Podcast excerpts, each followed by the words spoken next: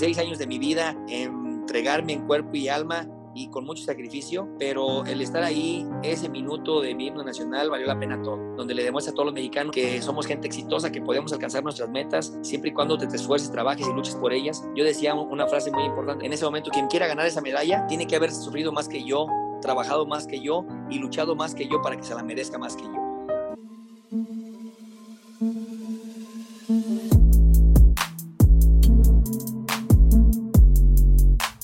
¿Qué onda amigos? ¿Cómo están? Bienvenidos a un episodio más de Leyendas, un podcast creado para conocer más a fondo a todas aquellas personas que viven su vida y su día a día como gente de alto rendimiento. Y el día de hoy pude platicar con Guillermo Pérez Sandoval. Él es campeón olímpico de Taekwondo y nos platica todas sus experiencias y vivencias que tuvo que pasar para poder llegar a obtener esa medalla de oro en los Juegos Olímpicos de Beijing 2008. No olvides seguirme en mis redes sociales porque cada semana subo contenido del episodio que publicamos. Si tienes algún familiar o amigo que crees que le interese este episodio, compárteselos.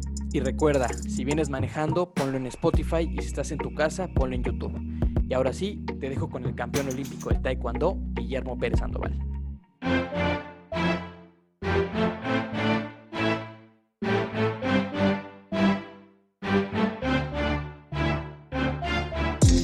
Hola Memo, ¿cómo estás?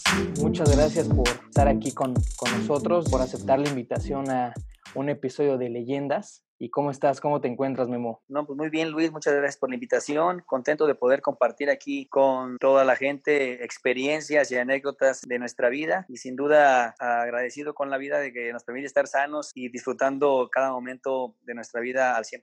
Qué bueno, Memo. Me da gusto, me da gusto verte bien. Ahí saludos a tu familia, a tus hijos. Y bueno, este, además de preguntarte por qué iniciaste en el Taekwondo, quiero empezar con, con una frase que, que tú mencionas mucho en, en todos lados en donde te presentas y es de nunca rendirse, ¿no? Tú lograste lo mejor, fue un proceso difícil, no siempre ganaste, yo sé que muchas veces perdiste. ¿Y para ti qué es esa frase, esas dos palabras tan importantes en... Bueno, pues comentarte, Luis, que en mucha parte de mi carrera deportiva, pues fue llena de, derrotas, de fracasos que fueron construyendo un carácter de lucha constante, de no abandonar a pesar de las adversidades. Y para mí esa frase, pues es no, no dejarte caer a la primera, siempre buscar el aprendizaje de las derrotas y de las situaciones negativas para poder volver a retomar y empezar con, nueva, con, nuevas ganas y tratar de, de, alcanzar las metas o objetivos que te planteas. ¿no? Entonces, ¿por qué, ¿por qué siempre recuerdo esto? Porque a mí antes de que pudiera clasificar a Juegos, pues mucha gente me decía que era prácticamente imposible que yo pudiera estar en Juegos Olímpicos. Tanto gente de mi cuerpo multidisciplinario como gente cercana a mí, los profesores, mucha gente pues lo veía muy lejano y prácticamente imposible, como en ese momento se estaba dando las circunstancias. Te hablo más o menos dos años antes de, los Juegos Olímpicos, en el 2006. Pues si tú platicabas con alguien, pues nadie pensaba que en algún momento yo pudiera aspirar a estar en Juegos Olímpicos. Un año después, con resultados y con situaciones que se presentaron en mi carrera, se abre la oportunidad, pero con base en esas, en, en, esa, en esas frases que comento, el nunca rendirte, el no abandonar. Yo llegué a mi casa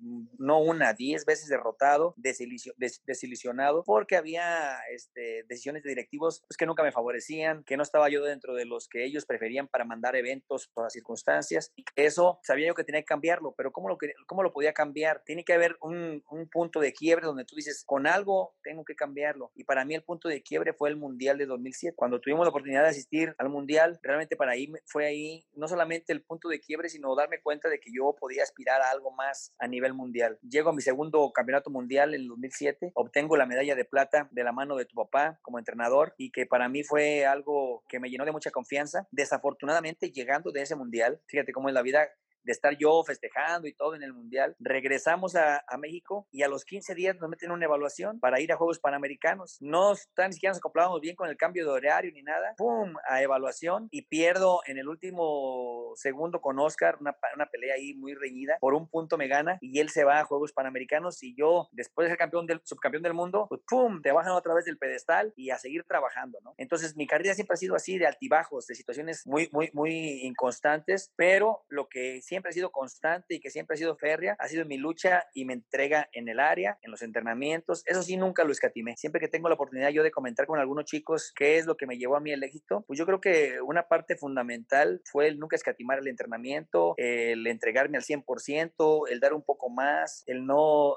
el no dejar nada para otro día, sino entregarlo todo ese día y un poquito más. Siempre me gustaba ser el que más corría, el que más pateaba, el que más entrenaba, porque alguna vez eh, alguien me dijo que para poder este, llegar a ser el mejor, pues tienes que entrenar como el mejor también. No puedes llegar a ser el mejor con el mínimo esfuerzo. Entonces, así era como yo me preparaba en cada uno de los entrenamientos, entregando siempre más, a terminar completamente fundido, si eran arrancones, lo que fuera, lo dejaba ahí. Y que si al otro entrenamiento ya no me quedaba nada, pues ya veía cómo me paraba para cumplir con el entrenamiento. Pero esta fue mi dinámica constante, el entregar todo al 120%. Entonces, eso me llevó a mí a tener esa frase, ¿no? Como base de mi rendimiento y de, y de mi carrera deportiva porque las cosas para mí nunca fueron sencillas, siempre fue con lucha, con trabajo y perder y perder y perder y perder y pum, para conseguir un objetivo. Y luego otra vez me volvían a mandar al suelo y otra vez a luchar, a luchar, a luchar, pum, para ganar otro objetivo. Y así fue hasta que llegué a Juegos Olímpicos en el 2008 con esa mentalidad y aún así luchar contra situaciones que ya cuando ganas y todo, mucha gente dice, no, es que te tocó la gráfica. Bueno, yo me preparé para que me tocara la gráfica más difícil. Independientemente de eso, yo hice lo necesario para ganar mi medalla de oro. Creo que lo consigo claramente y me quedo satisfecho que al final de cuentas tú tienes que estar satisfecho con tu trabajo y con lo que tú logras.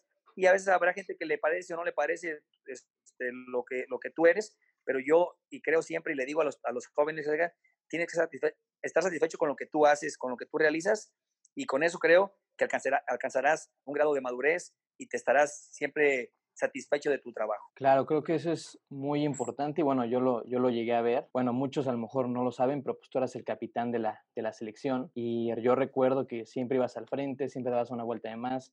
Hay una foto ahí que, que ahorita encontramos ahí en casa donde estás, estás en la pista del COM, está lloviendo y tú estás ahí, creo que acaba, de terminar el entrenamiento, pero eras el, el, único que seguía ahí entrenando, ¿no? Entonces, este, bueno, tú eres una leyenda, ya, o sea, y creo que el que hayas dado el, el, uno más siempre, aunque como dices, no siempre se te daba el resultado, porque de hecho investigué esa parte y platicando con mi papá también, pues vienes de 2005, noveno lugar mundial. Luego vas al, al Panamericano en 2006 y, y, ganas bronce, ¿no? Y luego vas al, al, Campeonato Mundial en 2007, eres campeón mundial y exactamente regresas y otra vez pierdes para ir a Juegos Panamericanos, ¿no? Y después te toca ir a, bueno, se va en busca del boleto y, y, no, y no gana, ¿no? Y después te dan oportunidad a ti y ganas el boleto. Y como dices, de muchas decisiones porque regresas y aunque tú hayas ganado el boleto, te toca también este, en Juan de la Barrera buscar el pase para ir a los Juegos. ¿Qué pensabas cuando tú consigues el pase y se te dice, ¿sabes qué?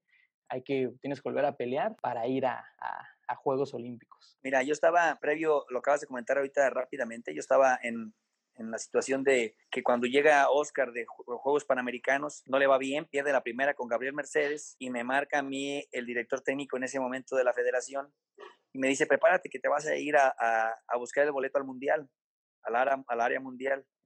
Vas a buscarlo para que si puedes te lo, te lo podamos conseguir. En, era en Manchester, recuerdo bien. Entonces, Más me complicado todavía yo estaba, en, yo estaba acá en Michoacán y recibo una invitación de Ireno Fargas para irme a entrenar a, Israel. Y me voy con él a Israel. Dije, pues, ¿cómo están manteniendo? Entrenamos con el equipo de Francia, Israel, estaba yo, este, y hicimos ahí un campamento con ellos de 15 días, 3 semanas. Y cuando estoy allá, me dice, yo le he dicho, sí, profe, está bien, me, me, sirve porque tengo que este, prepararme, porque me dice que regresando vamos a concentrarnos y me van a mandar a mí al campeonato, al clasificatorio mundial. Estando yo allá, ellos llegan de, de, Río y estando allá me comentan que, que, no voy a ir yo, que va a ir Oscar, me dejan fuera. Pues ya dije, yo, yo tenía ya todo preparado, por eso usted me dijo, me aseguró, no, pues se cambia la decisión, tú no vas, va Oscar. Se va Oscar al clasificatorio mundial y lo pierde en la primera pelea con Tamer, pierde la primera pelea con Tamer. Y llegando ahí ya el equipo ya está un poco fracturado, dividido, y ya había prácticamente dos elecciones y ahí se meten a una reunión como de unas 8 horas, 6, 7 horas para determinar quién iba a asistir a Cali a buscar el boleto en la zona América. Y ahí es donde deciden que Iridia, Idulio y yo vamos a ir por el boleto. Mari lo consiguió en Manchester, ella lo consiguió eh, eh, en, en, el clasificatorio mundial. y nosotros tres íbamos a Cali a buscar el, pase. Entonces llegamos, me toca pelear ahí nuevamente con Gabriel en la semifinal para definir el boleto. Le gano a Gabriel, le obtengo el boleto y resulta que al, ya cuando llego a México, pues yo sabía claramente que no era para mí el boleto, ya lo habían especificado, ya lo habían dicho, sabía que iba a haber una evaluación y previo a la evaluación, pues muchos puntitos que tenían que aclarar, ¿no? Que cómo tenían que hacerle, que el que ganaba el boleto, qué ventaja que va a tener, y todos los, los, detalles afinándolos, y todo el, equipo contrario de nosotros, pues nos echaba trabas, ¿no? Que no había ningún este, ventaja, que se iba a jugar todo en, en la etapa final y que iba a ser parejo para todos. Y ya cuando estaba ahí, tu papá, el profesor José Luis Onofre, dijo, ¿sabe qué? Está bien, ya no voy a ponerle más trabas, háganlo como ustedes quieran, de todos les vamos a llenar el boleto. Así fue como pasó. Nos vamos al Juan de la Barrera, llegamos a, a, la última fase, pues no hubo necesidad de entrar ni, algún ni nada, creo que ni había repechaje, no nos habían dado chance. Si perdía, perdía para ellos. Pero pues ese día peleé la primera pelea dura con, con, me tocó Ismael, una pelea difícil, el chavo tenía muchas ganas y se me complicó hasta el final, le gano la pelea, después paso directamente en mi segunda pelea ya con Oscar, Oscar venía de ganarle a, a este Rodolfo Sornio. Y llego yo a la final, prácticamente esa era la final, que ganaba ese ya ganaba dos, y las otras peleas, como cada quien le habíamos ganado a uno, ya la otra pelea no importaba. Ya era, era, era nuestra pelea definitiva. Yo llego por, imponerme a Ismael, traía el inflamadísimo. Se me inflamó mucho y dije, ya no, no podía ni patear. Y recuerdo que ahí me, se me acercó un amigo mío, que fue el que me llevó a selección cuando estuve yo con Puebla, me dice, se llama David Davis, me dice, a ver, carajo, aquí estás a tu sueño, olvídate de que te duele nada, ahí vas y vas a ir a darte en la Mauser ahí para que puedas conseguir lo que tú has soñado toda tu vida. Y así, con ese cambio de chip, salí con esa determinación, precisamente me coachó este, el profe Onofre, llegamos y en las evaluaciones no se permitía que te coachara tu entrenador. Esa se permitió, me coachó él, ya teníamos una muy buena mancuerna y así salieron las cosas perfectamente hasta que pues le gané a Oscar muy claramente, con video, repetición y todos los puntos claros, todo claramente, lo pasó Televisa, lo transmitieron y para mí fue pues el ponerle ya el nombre a ese boleto y acercarme a mi sueño, ¿no? De estar en Juegos Olímpicos. Sabía que no con que le ganara a Oscar iba a tener la medalla, sino que tenía que esforzarme todavía más, porque sabía que en Juegos Olímpicos iba a ser todavía más complicado poder obtener una presea, porque estaba con los mejores del mundo y que si había derrotado a Oscar, que era uno de los mejores, pues me quedaban muchos más todavía, ¿no? Entonces, con esa determinación llegué y nos seguimos preparando los últimos meses para alcanzar mi máxima forma deportiva, mental y emocional, llegar en toda plenitud a ese evento. No podía haber ninguna falla. Creo que ahí hicimos un buen trabajo con tu, con tu papá. Se encargó de que todos los ambientes de las casas de nosotros, al menos platicaba con mis papás, les comentaba que todo iba a estar tranquilo, que no debía haber pues, ningún sobresalto. Él se encargaba como de manejar alrededor pues, que todo estuviera tranquilo, ¿no? Para poder llegar en la mejor forma para, para alcanzar esa meta. Y así fue como sucedió.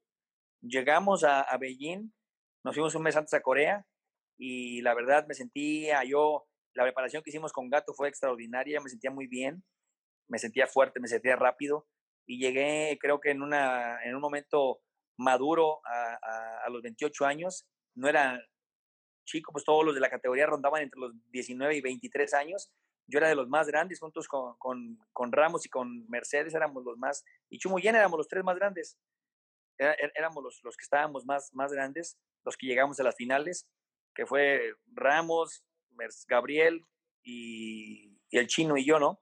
Que, que, éramos los que estábamos ahí con la edad y todos los jóvenes se quedaron con, en las primeras rondas y los de más experiencia, más maduros, llegamos a las finales y nos quedamos con las preseas.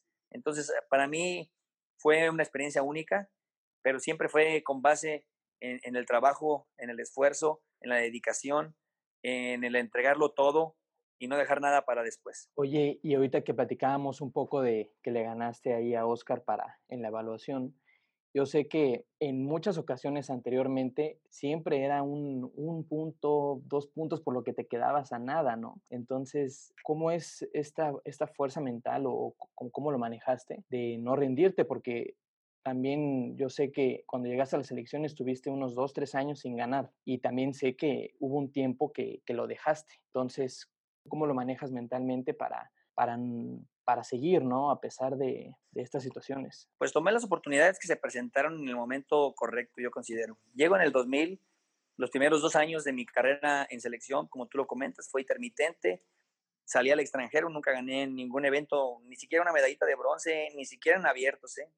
Me fue mal, el único bronce que tenía era en un abierto de México en el 2000, que, que entré como selección, pero pocas selecciones y no de mucho renombre, así siempre que me sacaron no gané, este, en los eventos perdí una ronda desde las medallas, siempre me quedaba por la en la orillita. Entonces esos años fueron, pues como de irte consolidando, agarrar experiencia. También en selección un año ganaba y luego me ganaban y ahí era intermitente. Después viene una lesión en el 2002, cuando yo sentía que mi carrera iba muy bien, 2002, me lesionó la pierna y dejo completamente un año. Todo el 2003, peleé el primer semestre, pero todo el 2003 el segundo y parte del primero de 2004, retirado por la lesión, no podía ser, este, entraba a las competencias, pero no me permitía, no me permitía, este, realizar al 100%, pues, mi desempeño. Y los entrenamientos, varias veces hemos platicado con mi esposa, salía llorando el entrenamiento de que me lesionaba otra vez la lesión que tenía, como era un desgarre en la, en la parte femoral de la pierna este, izquierda, no podía eh, eh, emplearme a fondo. Si me empleaba a fondo, luego, luego me desgarraba. Entonces ese era el problema que tenía y, así me la llevé. Descansé como ocho meses sin entrenar, o sea, prácticamente retirado, nomás daba clases. Y ya cuando este, se me presenta la oportunidad de entrar a un tren selectivo que me dice una amiga, yo te patrocino, ve. Yo les daba clases a los chicos. Y ella me dice, ¿sabes qué? Ve, te va, yo te pago el evento y todo. Hasta el Nacional me patrocinó era una aguacatera amiga mía, y me lleva, y ese momento que me llevó y gano el pase a Juegos Panamericanos, los Panamericanos de, del 2004, pero fíjate que yo estaba motivado porque Oscar y Guille habían ganado su medalla, ¿no? De Juegos Olímpicos. Recuerdo que yo los vi, ellos lo ganaron como en agosto, este, la, la medalla, y a nosotros nos toca ir en octubre finales para ir al, al, campeonato panamericano. Entonces, cuando yo veo que ellos ganan, me queda a mí la emoción de decir, yo pude haber estado ahí. Tenta como la melancolía, ¿no? Decir, y cuando se me vuelve a presentar la oportunidad, llego al Panamericano, ese 2004 fue en Dominicana, recuerdo. Llego hasta la final y la final la disputo con Gabriel Mercedes ahí en su casa. Y le gano a Gabriel ahí en su casa. La primera vez que nos enfrentamos, ahí le gané en su casa. Ese 2004 me convierto yo en campeón panamericano, él se queda con la plata. Y de ahí empieza mi carrera en ascenso a, crecer mentalmente y a darme cuenta de que pues, podía aspirar a algo más. Y el ver tu bandera en lo más alto en ese campeonato panamericano, escuchar el himno, siempre que llegamos de las competencias de ese 2004 hacia atrás, pues por la puerta de atrás, ni una entrevistita, ni nadie te pelaba, de a tiro así pues bien, eh, bien deprimido, ¿no? Y en esa ocasión que llegas con la medalla de oro y todo, no, pues era completamente opuesto. Entrevistas y todos los medios, y empezaron a llegar las becas, te suben la beca, o sea, todo eso cambia automáticamente diferente a como cuando llegas derrotado y lastimado y que nadie te pela. Pues esa es una, una inyección anímica fuertísima que, que llegó a mí en ese momento. Entonces, 2004 hasta el 2012 ya no dejé la selección, ya siempre estuve en la selección nacional y ese año 2004 fue en ascenso cada vez, 2005 Mundial, 2006 Juegos Centroamericanos, que fue bronce, que perdí con Gabriel en las semifinales, muy polémica también ahí la pelea, 2007 el Mundial y el cierre con broche de oro en el 2008. O sea, mi carrera fue así, ¿no? De menos a más, pero sobre todo con la confianza de que yo ya me he dado cuenta de que aspiraba y que podía y que tenía la capacidad de alcanzar ser uno de los mejores del mundo. Ahí entra mucho en que creas en ti, en que tengas la confianza en que tú lo puedes alcanzar, que no dudes de ti mismo, porque muchas veces, a veces el atleta se boicotea solo a veces uno mismo se mete ideas y no, es que si no gano, y si me toca este, y empiezas tú mismo a echarle vueltas a tu cabeza y no pierdes con el rival, tú mismo te boicoteas y tú mismo es el que te estás echando para atrás. Entonces, cuando empiezas a agarrar la confianza y te das cuenta de que eres el que eres capaz y que solamente ocupas creértela y dar lo mejor, es cuando todo cambia, ¿eh? Todo tu perspectiva cambia y es más, llegas a los eventos internacionales desde otra panorama, otra perspectiva y te sientes como un fregón. Yo llegaba ya a los abiertos y ya veía todo así, y ya todos te veían, ah, este y ya todos te empezaban a ver y a cuidarse de ti. Es que tú ya tu confianza, tu seguridad es otra, y, eso ayuda muchísimo en un deporte de contacto como es el de nosotros. Cuando te plantas en el área y le das el primer trancazo y te siente el otro rival, dice, ay, no, no, no me lo habían platicado, ¿no? Sí está carajo este canijo. Entonces, eso ayuda muchísimo. pero tienes que creértela, tienes que confiar en ti, tienes que tener confianza para poderte plasmar así. Yo cuando llegaba en esos últimos momentos con los chicos, entrenando muy buenísimos, yo los veía entrenar, a veces no, no, se entregaban totalmente al 100, pero en capacidades y cualidades muchísimas. Pero cuando llegaban al área, la cara, la cara pálida, nerviosos, temerosos, desde el primer round cediendo la iniciativa, dije, no, ya, ya nos cargó el payaso. Pero esa es la confianza que está en ti. ¿Cómo te paras? ¿Cómo te le plantas al otro? ¿Cómo te ve? Y si te empieza a ver con miedo, pues difícilmente le vas a ganar. Entonces ahí, e, en, en un deporte como el de nosotros, ahí radica este, el, este, el ganar o perder o el ser de los mejores del mundo o seguir siendo el 50, el 100, el 140 del mundo. O sea, en eso radica. ¿Y qué te da mucho esa confianza? El entrenamiento día a día, que te estás esforzando y que te sientes fuerte. Y aunque a veces te gana, toca uno que es muy buenísimo, y, pero cuando chocaste con él y le pegaste, ah, pues también se dobló y también le dolió y también eso te ayuda mentalmente a crecer. Pero si chocas con el otro y, tú entrenaste a medio gas y llegas medio flojón y te pegó y te calambró hasta el pie, dices, no, es que este sí está fuertísimo, yo no lo voy a ganar. Entonces, eso es lo que te da el internamiento, eso es lo que te da tu confianza mental. Empiezas a adquirir confianza mental con base en tu desarrollo físico, emocional, que te sientas y que te la creas, pero sobre todo psicológico, ¿no? Que te crees al nivel de los mejores del mundo. Eso es lo que un atleta de alto rendimiento tiene que desarrollar principalmente, porque puedes ser el mejor atleta con todas las cualidades que te midan y que tengas todas, pero si estás en el área y, y no crees en ti y a la primera patada que te tira el otro corres, no te sirve nada todo eso. Claro, y ahorita que mencionas también esta parte de que, bueno, empezaste a, ganar desde el 2004 y siendo mejor y así, también recuerdo que tienes una frase, o más o menos es así, que dices, la medalla se gana, se cuelga y se queda guardada. ¿Por qué, ¿Por qué tienes esta forma de pensar en...?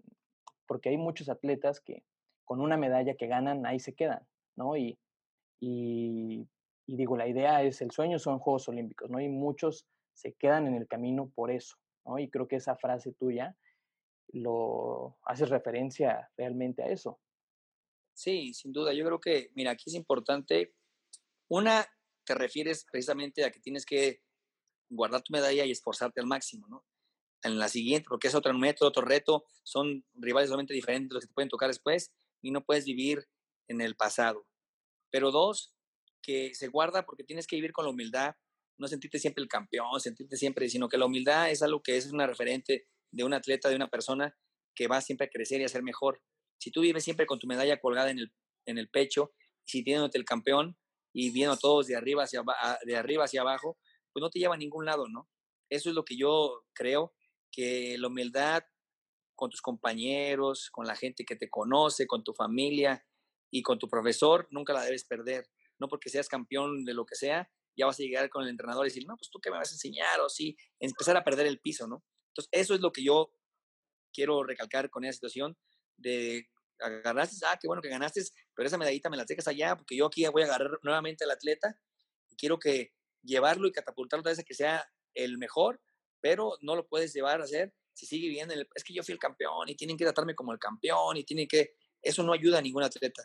Cuando piensan así y empiezan a caer en esa problemática, es cuando dejan de venir los resultados, cuando caen en un bache y que ya no se esfuerzan como antes, que ya la primer dolorcito que le pegó en una pierna ya dejó de entrenar uno, dos días o una semana y se empiezan a cuidar de más. Toda esa situación es índice de que todavía la medallita colgando ahí, que tienes que tratarlo con pincitas porque es el campeón y porque es la persona. Es a lo que yo me refiero, que esa medalla tiene que guardada en tu casa y tienes que enfrentarte día a día a los entrenamientos y esforzarte como si fueras el novato y dar lo mejor de ti.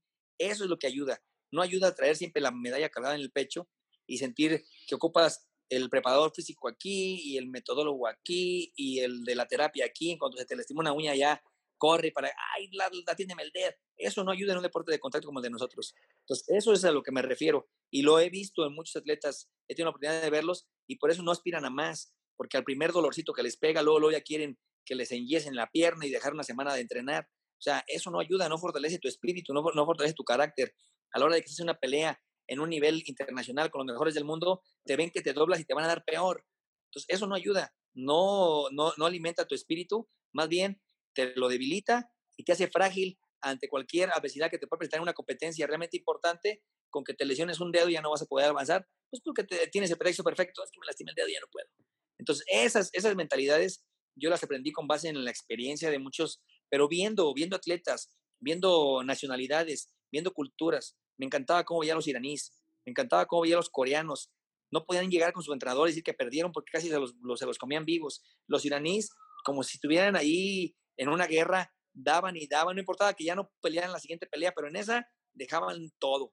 Entonces, eso yo lo fui aprendiendo con, con base en, la, en, en, lo que viví y que yo en cierto momento como entrenador y con mis atletas trato de, que, lo entiendan, lo comprendan, que es muy difícil, eso lo vas a vivir hasta que estés ahí, hasta que te pase, y quizás algunos no lo nunca lo alcanzan a percibir y se quedan en el camino, pero mi obligación es decirlo, marcarlo, a cualquier nivel, ¿eh? No quiere decir que la gente que está en selección ya no lo puede hacer. La gente que hay en selección son a veces los que más les pasa. Cuando están en los eventos internacionales, se aflojan en la primera y ya por eso no pasan de la primera rondita en los eventos grandes. Entonces, ahí es donde debemos empezar a creer en nosotros y dejar la medalla a un lado y que ya gané una medalla mundial, la dejo y al otro entrenamiento vuelvo a entrenar como fuera el primero, llegar primero que todos, esforzarme más y si me duele aquí, pues tengo la otra pierna, claro, atendiéndome y todo, pero no siendo este, eso un motivo para que deje yo de esforzarme al 100%. Claro, ¿no? Y aparte, bueno, yo te conozco y sé que eres una persona apasionada. Y bueno, en el video del himno nacional, yo me acuerdo, este, ya en, en Juegos Olímpicos, cuando ya ganas a la hora de la, de la, premiación, ponen el himno y también se ve cómo tú cantas el himno con una pasión, con, un, con unas ganas. ¿Qué, ¿Qué pensabas en ese momento? Porque es la, culminación, porque muchos piensan que nada más es entrenar un mes, dos meses antes, la, la, la concentración, no, o sea, tú fue un proceso desde, como dices, desde, no, no, no desde el 2000, sino a lo mejor desde el 99, ¿no? Que, que ganas tu, tu Olimpiada Nacional o no sé, ¿qué pasó por tu mente ya arriba del podium, viendo a Mercedes, viendo a, a los demás, digo, y ver tu, tu bandera en alto? ¿Qué, qué, qué pensaste? Bueno, para mí ese momento es el momento culmen de, de, mi carrera deportiva, porque para mí era el sueño hecho realidad, el estar en ese momento cantando himno nacional. Yo lo había visto en la televisión cuando tenía 12 años con William de Jesús, cómo él saluda su bandera y canta su himno. Y yo recuerdo que yo dije, yo algún día quiero ser así, yo quiero que sea así. Por eso el de saludar a mi bandera y cantar ese himno, porque yo así lo había visto en la televisión. Yo así lo vi, yo dije, algún día yo voy a estar así. Y cuando Dios me da la oportunidad de estar y estar en ese momento, para mí fue un sueño hecho realidad. Por eso esa pasión de que la dije, estaba yo tan orgulloso de, de, de, ser mexicano y siempre les digo, ¿sabes qué? Es que a veces hemos, creado, que, hemos nacido en una cultura que siempre nos minimizan, que estamos aquí, que siempre, no, pues hoy no, no nos alcanzó, hay que, hay que buscar el quinto partido y que esta vez no pudimos y que la jodida, que todo, puras cosas negativas en el ambiente que se maneja culturalmente en nuestro país, que el que somos el, el, el llamerito y el que ahorita no se puede, cuando llego ahí con aquel orgullo y con aquella emoción, que dije, yo sí pude lograrlo, me costó, si tú quieres, 16 años de mi vida entregarme en cuerpo y alma y con mucho sacrificio, pero el estar ahí, ese minuto de mi himno nacional, valió la pena todo, donde le demuestra a todos los mexicanos y pudiste ser feliz a muchos mexicanos que somos gente exitosa, que podemos alcanzar nuestras metas siempre y cuando te, te esfuerces, trabajes y luches por ellas. Yo decía una frase muy importante, decía, en ese momento, quien quiera ganar esa medalla, tiene que haber sufrido más que yo, trabajado más que yo y luchado más que yo para que se la merezca más que yo. Entonces, así fue como la peleé eso. Y cuando llegué y lo, lo, lo, logré, pues imagínate, no me cabía el corazón en el pecho, pues estaba con el pecho así y me sentía orgulloso de ser mexicano y que creo que eso, cuando lo narra Rosique y cómo lo narra en su transmisión con los de Azteca, pues fue algo que cautivó a mucha gente, los emocionó y que a mí cada que la veo y tengo la oportunidad, pues me vuelve a emocionar, ¿no? Porque así fue como, como la viví yo, como fue intensa mi, mi, mi etapa de alto rendimiento en, la alta competencia y que creo que valió la pena cada, cada, segundo que, que, disfruté y cada gota de sudor que, que se derramó en, en, en, la, en la área y en los entrenamientos, que ese momento no lo cambio por nada. Oye, y un día antes, ¿qué tal? ¿Pudiste dormir? ¿Cómo, es, ¿Cómo la pasaste ese, esa noche previa a la competencia? Porque nosotros de este lado no podíamos dormir. O sea, nosotros sí, y eso yo estaba chico, pero pues sí, y no nada más yo, o sea, eran todos los mexicanos, ¿no? Entonces, ¿cómo, cómo fue para, para Memo un día antes de, de la competencia? Mira, yo estaba preocupado un día antes porque estaba esperando a mis papás ellos iban a llegar de México y venían en el avión vía Francia, iban vía París y luego iban a llegar a Beijing y yo decía, y es que no sé, que, que lleguen. Al final de cuentas ya me los llevaron en la noche, un día antes en la noche. Yo me fui en bicicleta, recuerdo, salgo de la villa este, olímpica en bicicleta a un, entre el nido del pájaro y el cubo de agua, había una placita y ahí nos encontramos, ahí nos llevaron, nos saludamos media hora, 40 minutos, ya me dijeron cómo te sientes, cómo, cómo, cómo has estado. Le dije, no, yo me siento muy bien para mañana, nos ves muy bien. Todo así fue bien, positivo. Me regreso, platiqué, me regresé a la villa, fui a cenar. Ya, ya, ya había dado el peso, ya había dado todo. Fui a cenar, llego a, a mi recámara, empiezo a arreglar mis cosas. Yo era mucho de, de hacer mi cámara, de meter cosa por cosa para el otro día, mi uniforme, mi protección, decía, me, me, pongo esto, luego me pongo esto, luego me pongo esto, y luego me dieron así cosa por cosa la maleta. Y ahí había una manta, recuerdo que, que me había regalado mi, mi, mi novia, me, me, dice, la abres un día antes y ahí la pones en tu cama y entonces qué. Y ya la abro en la noche y ya la veo. Y decía, era un, un osito de los panda de Beijing y decía, eres el número uno campeón olímpico. Y ya me pone ahí el, el, este, el dibujito con el osito con la medalla de oro en el podio en lo más alto. Y pues todo, eso, todo, todo eso ayuda, ¿no? Influye. Recuerdo que yo cuando iba, íbamos de, de Seúl a, a Beijing, iba preparando mis firmas, cómo iba a hacer mis firmas para, te lo juro, ¿eh? Iba preparando cómo, porque yo firmaba y me decía, no, es que no tienes que firmar así, tienes que cambiar tus firmas para que tú des tu autógrafo. Y dije, no, y aquí voy a empezar a cambiar, a hacer mis firmas. Y todo eso, pues positivamente te va influyendo a ti, son puras acciones positivas que te cargan, que dices, lo vas a lograr, vas a hacerlo, vas a hacerlo. Y así fue como llegué en la noche, ya me acosté, dormí como unas cuatro o cinco horas, bien dormidas, que me pude dormir plenamente. Y me levanté como a las cinco y media, de la mañana, ya listo para, pues, echar un baño, estar listo, acomodar mis cosas, salir y este, irme al comedor a, a, prepararme ya para hacer mi desayuno y irnos para la villa, a, a irnos al, al Estadio de la Tecnología, ahí en Beijing. Y así fue como, como digo, descansé. Ya me había, yo tenía la experiencia de, de, los campeonatos mundiales y todo. En mi primer campeonato mundial sí no pude dormir nada, pero ya, ya estaba, ya sabía con quién me iba a tocar, ya los conocía todos, eran los mismos. Dije, más es, es, que tú te la creas que es el evento y que es tuyo tu evento y que lo vas a ganar. Ya había estado ya muchos abiertos y ya había peleado con Ramos, con Chumuyen, con todos los que estaban ahí, ya me había echado un tirito, con todos, con todos. No había ni uno de todos los 16 que estaban ahí con los que, con el que yo te dijera, con este no peleé con todos me había echado ya un, un, un trompo en algún abierto, algo. Eso me daba confianza porque sentía yo que podía estar encima de cualquiera de todos ellos. Con el que más complicado se me vio fue con Chumuyen cuando peleé en el 2008 en Austria. Y fue un tiro cerrado, pero pues siempre los jueces le daban un poquito de preferencia a las marcaciones cuando hacíamos intercambios los dos.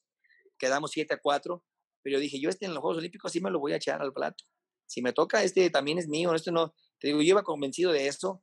Yo estaba plenamente, no me tocaron ni yo a Ramos le gané en el Abierto de París, luego él me ganó en el Campeonato Mundial, íbamos una y una, o sea, con todos había peleado, con todos los mejores, la gente desconoce muchas de esas cosas, pero realmente yo con todos los que fueron eh, eh, en, esos Juegos Olímpicos, con todos me enfrentado, más bien era desconocido el afgano, el afgano no lo conocíamos nadie, tan desconocido fue que le ganó a Ramos para ganarse la medalla, y a mí me costó mucho trabajo ganarle, era complicado ese chico, pero te digo, eso, eso para mí es lo que me, me, dio la tranquilidad de poder dormir y estar diciendo, pues vamos a disfrutar. Sabía que tenía que tener mi cuerpo descansado porque al otro día iba a ser una guerra y que tenía que dormir lo mejor posible.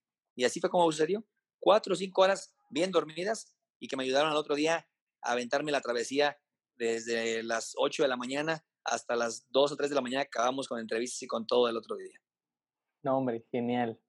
Qué padre que nos platicas todo, todo esto, Memo. Y bueno, tengo preparada una dinámica y este, ya para, para terminar, estoy integrando esta sección al, a los episodios y bueno, esta pregunta de, de Nat Chavari se refiere mucho, mira, se adelantó, se refiere mucho a esto que tú mencionas mucho de la mente, ¿no? Entonces ella te pregunta, sabemos que para llegar tan alto se necesita muchísima dedicación e incontables horas en el gimnasio, pero yo quiero saber cómo entrenas tu mente o cómo la entrenaste en ese momento. Mira, yo todos los días, después de tanto perder y perder y perder. Todos los días, cuando me costaba tanto lograr un, objetivo, una meta, la alcanzaba hasta que empezaba ya yo a creérmele, a visualizar. Entonces, la, forma correcta que, que yo encontré para que a mí me ayudó y que fue siempre visualizar el verme donde yo quería estar, claro, aunado a las horas de gimnasio y aunado a toda la fría que tienes que meterte y un poquito más, como lo comento, no, no, nunca quedar satisfecho con lo que te dan, sino siempre querer un poco más, que eso en la actualidad no se ve, no lo percibo en muchos atletas que, que, quieren, casi siempre están pidiendo menos y entre menos se cansen mejor y buscan el entrenamiento que, que, les rinda más, pero que se gasten menos y andan buscando siempre esa, e, e, esa esa formulita que, que con menos te entregue más. Y yo siempre he sido de la fórmula de que más, más, más es más, no es menos, ni menos, más, más te puede dar más. ¿Sí me entiendes? Entonces, eso para mí es lo que te ayuda. Y la, la visualización y el atacar, porque una cosa es visualizar, pero tienes que atacar tus miedos.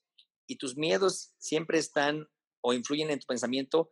¿Y si pierdo? ¿y si pasa esto? ¿Y si hoy no me va bien? Y, si, y empiezas tú a crear cosas en tu cabeza. Y siempre lo contrastaba yo con pensamientos positivos. En cuanto me llegaba alguna situación de temor, de miedo, empezaba, no, yo voy a hacer esto, voy a ganar y voy a tener, y si me pasa esto, tengo que hacer esto. Y ya tenía yo que empezar a, acostumbrar a mi mente a que cambiara la forma de ver las, las, las cuestiones negativas y cambiarlas por positivas. No era fácil, pero lo hacía cada vez con más cotidiana, cotidianamente, ¿no? Entonces, esto me ayudó muchísimo a mí a preparar mi mente, a saber y a verme en los lugares que quería verme y llegar, como les decía en lo que comenté hace rato, cuando tú llegas y te implantas en un lugar, desde que llegas al área y empiezas a ver a todos al parejo y no empiezas a verlos de, de, abajo hacia arriba y decir, ay, es que, este, es que este está muy grandote y es que este es campeón del mundo y es que este es... No, desde que te implantas un evento de esa magnitud, pues tienes que estar con tu mentalidad que estás al parejo y que puedes alcanzar en cualquier momento a ganarles a cualquiera de estos. Si no, nada tienes que ser ahí. Entonces, eso ayuda muchísimo, ¿sí? Tu confianza en ti mismo, pero sobre todo visualizarte en dónde quieres estar con la base en la dedicación y de haberte partido el cuerpo y el alma en tus entrenamientos a. Excelente. Aquí también tenemos otra de, te lo pongo, de una amiga que se llama Meilan Wong. Ella te pregunta, ¿qué les aconsejas a todos los deportistas que apenas van empezando? Yo sé que ahorita eres entrenador, entonces, ¿Qué es lo que más les dices, además de todo esto que ya nos mencionaste? ¿Qué otro consejo tú les das a ellos? Bueno, pues yo les aconsejo primero que tengan sus metas claras. Objetivos cortos, medianos y largo plazo. Tienes que definirlos. Objetivos, este, ya sea por semestres o anuales, donde tú quieres alcanzar objetivo tras objetivo que te, vas, te van a ir ayudando a conseguir y alcanzando este, logros importantes. Los que van iniciando, pues primero yo creo que quieres ser tu cinta negra, después querrás aspirar a, tu, a ser el mejor o estar dentro de los mejores de tu escuela, después aspirar a ser el mejor de tu localidad, de tu ciudad, de tu... y así gradualmente, hasta que cuando menos te lo imaginas, pues estarás ya queriendo ser parte de una selección o integrando una selección nacional y de ahí tendrás que volver a reestructurar cada una de tus metas hacia dónde quieres llevar ya tu carrera en esos niveles. Entonces, importante para los que inician, tener objetivos claros, alcanzables y medibles para que puedan ellos aspirar y ir creciendo en su desarrollo y ir evaluando su desempeño conforme van avanzando en su carrera deportiva. Excelente. Aquí también tengo una del, profesor Sergio Duburgan. Él es profesor de Taekwondo y, y él te pregunta, ¿qué es para ti ser un ganador en la vida? Bueno, pues es un reto, es un reto cada día, porque pues eres un ejemplo para muchos jóvenes, para muchas personas y no me considero al 100% como un ganador en la vida. Creo que he sido una persona afortunada que, que, ha tenido éxitos, pero que la vida continúa y que esos éxitos quedan en el pasado y que siempre vendrán nuevos retos y que tienes que seguirte esforzando para seguir manteniendo ese estatus y esa situación que tú quieres lograr, ¿no? No se acaba en Juegos Olímpicos, no se acabó mi vida, yo seguí preparándome, no se me dio el nuevo sistema que se implementó para el taekwondo, aún así seguí preparándome en otra etapa de mi, de mi formación, como empresario, como entrenador, otras visiones, pero para mí el, el, ganador es una forma de pensar, una forma de, una forma de, de atacar la vida, de, independientemente de las adversidades, siempre ir avanzando hacia el frente, hacia el frente, hacia el frente, y no quedarte estancado y no dejarse vencer por cualquier situación adversa que se te presente en la vida. Para mí el ganador en la vida es el que siempre lucha hasta el final, hasta que la muerte nos alcance. Ese será siempre, y no solamente lo soy yo, sino que la gente que lo hace día a día y sobresale y logra sacar adelante a su familia, siguen siendo ganadores en la vida. Muy bien, Memo. Y mira, aquí tengo, tengo otra antes de pasar a la siguiente dinámica. Esta pregunta la hace siempre el invitado del episodio pasado. Entonces, el del episodio pasado fue Mario Cázares, él es boxeador profesional, es licenciado en economía, es el, le acaba de ganar a Julio César Chávez Jr. Y él te pregunta, ¿crees que en México pudiéramos tener muchas medallas olímpicas de todos los deportes?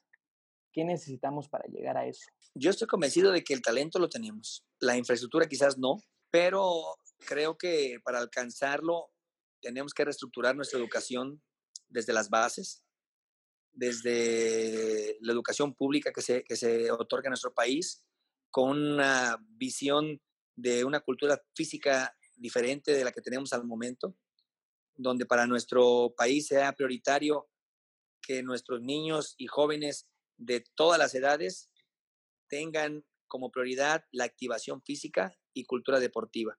Eso ayudaría muchísimo a que en cualquier escuelita de primaria, en cualquier este, secundaria pública o privada, surja el talento y tenga los canales para poder aspirar o llegar a una selección de su edad, de su rango, porque sabemos que ahorita en el momento difícilmente algún chico que, que quiera o que tenga el talento de una secundaria pública, de una primaria pública, pues tenga la posibilidad de afiliarse y de pagar todo lo que pagan los papás para alcanzar a llevar a su hijo a un, a, un nivel de, de, alto rendimiento.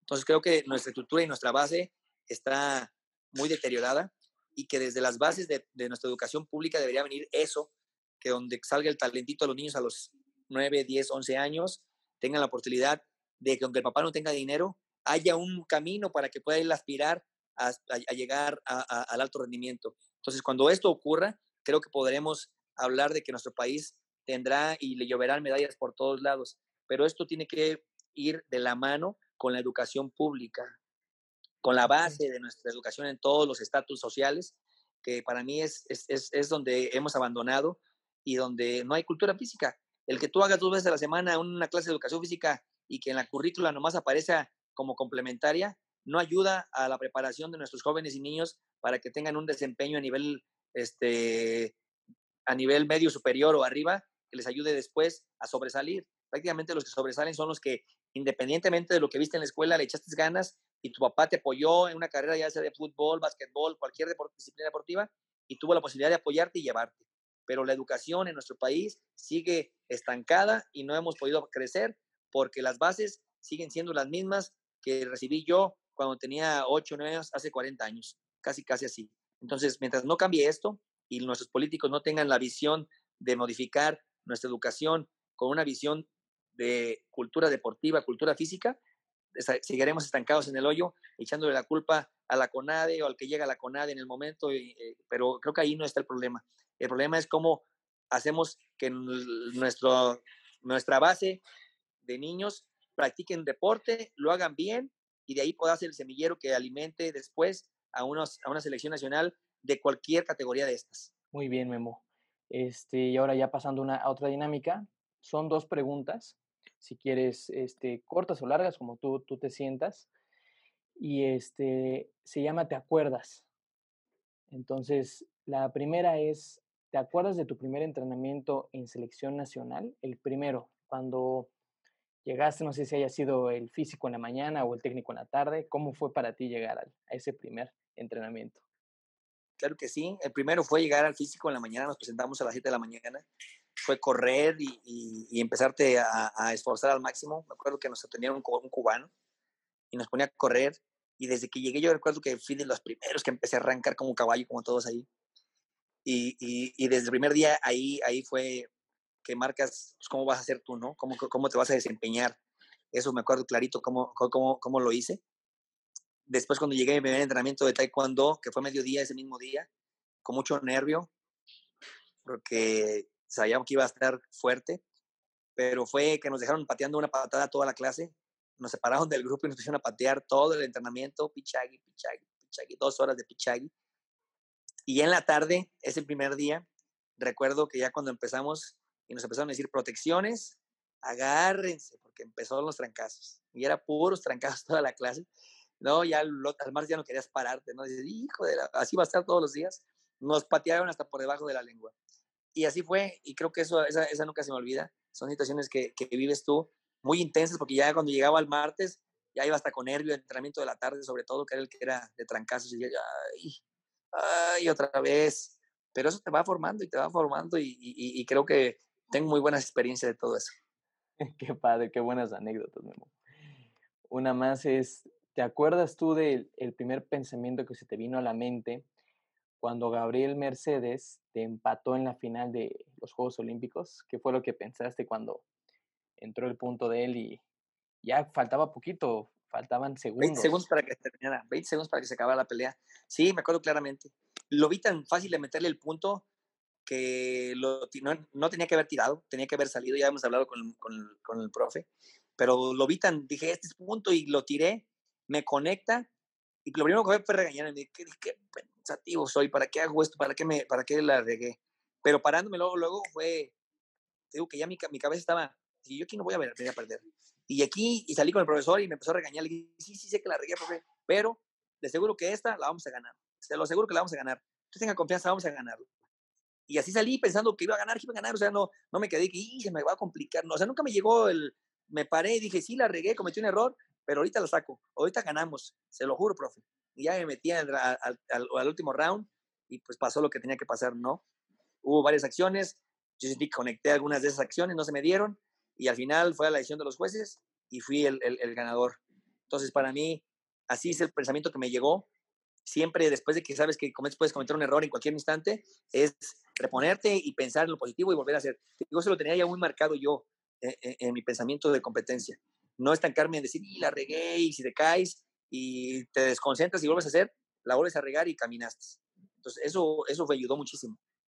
Y luego, aparte, me acuerdo que tenía los ojos cerrados. Cuando están los dos en el área esperando la decisión de la, del juez, los ojos cerrados. Y cuando levanta la mano, es más, ni le diste la mano. Normalmente acaba el combate, le das la mano al competidor y ya. No, ah, ni abriste los ojos, creo que corriste con los ojos cerrados festejando. ¿Qué, qué pensaste cuando? Ahí, ahí estaba visualizando, como digo, siempre visualizaba. Me hace el saludo el, el, el, juez central, ni el saludo hice con, con, con Gabriel, porque yo tenía los ojos cerrados, no vi cuando hace el saludo. Y ya cuando él va a dar la decisión, los abro, pero yo estaba, ah, cuando, él, cuando lo vi entrar y cerrar los ojos, dije, va a dar la mano, se acaba, va a dar la mano, se acaba. Yo empecé a ver al juez que él levantaba la mano hacia donde yo estaba. Empecé a visualizarlo así como te lo estoy diciendo. Yo lo tenía muy marcado ya mi forma de trabajar mi mente. Así pasa, no hombre, cuando hace eso, pues empecé a brincar y correr y buscar a mis papás en, la, en las gradas. Después giré, estaba tu papá atrás de mí. Ya habíamos platicado que él había soñado una anécdota que me hacía así, que yo así, y que salía a mi correo y lo abrazaba. Todo pasó tal cual lo habíamos visualizado. Entonces es lo que te digo, el trabajo mental tiene mucho que ver. A veces las nuevas generaciones dejan muy de lado eso, pero para mí es algo fundamental, importante, que un atleta, cuando está preparado de esa manera, difícilmente este, puede perder. Estoy, estoy de acuerdo contigo. Y bueno, ya para, para cerrar este, este episodio del día de hoy, quiero hacerte la última pregunta y se la hago a todos mis, mis invitados porque creo que es, es algo que, pues lo mejor, porque realmente el taekwondo es tu vida, es tu vida desde el muy, muy chico y lo desayunaste, comiste y cenaste por muchos años, por muchos años.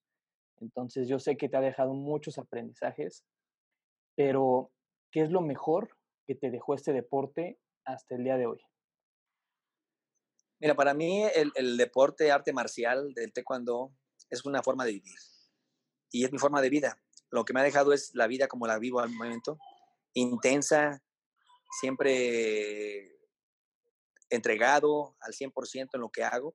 Entonces, eh, eh, a, mí el deporte lo que me ha entregado es ser competitivo, siempre buscar ser mejor, crecer, desarrollarme, el buscar que, que, que todo veo una competencia, en todo quiero ser el mejor, en todo quiero sobresalir, en todo. Entonces, esa mentalidad, eso es lo que me ha dejado el deporte a mí. Ser una, una, persona, una mejor persona, tener mejor salud, tener todo lo que al momento, en estos momentos, este, muchos de, nuestros mexicanos carecemos, este, el deporte te lo da. Te da salud, te da bienestar emocional, te da un, un, sentimiento cuando terminas de, hacer una actividad física, un cansancio que te relaja y que te desestresa.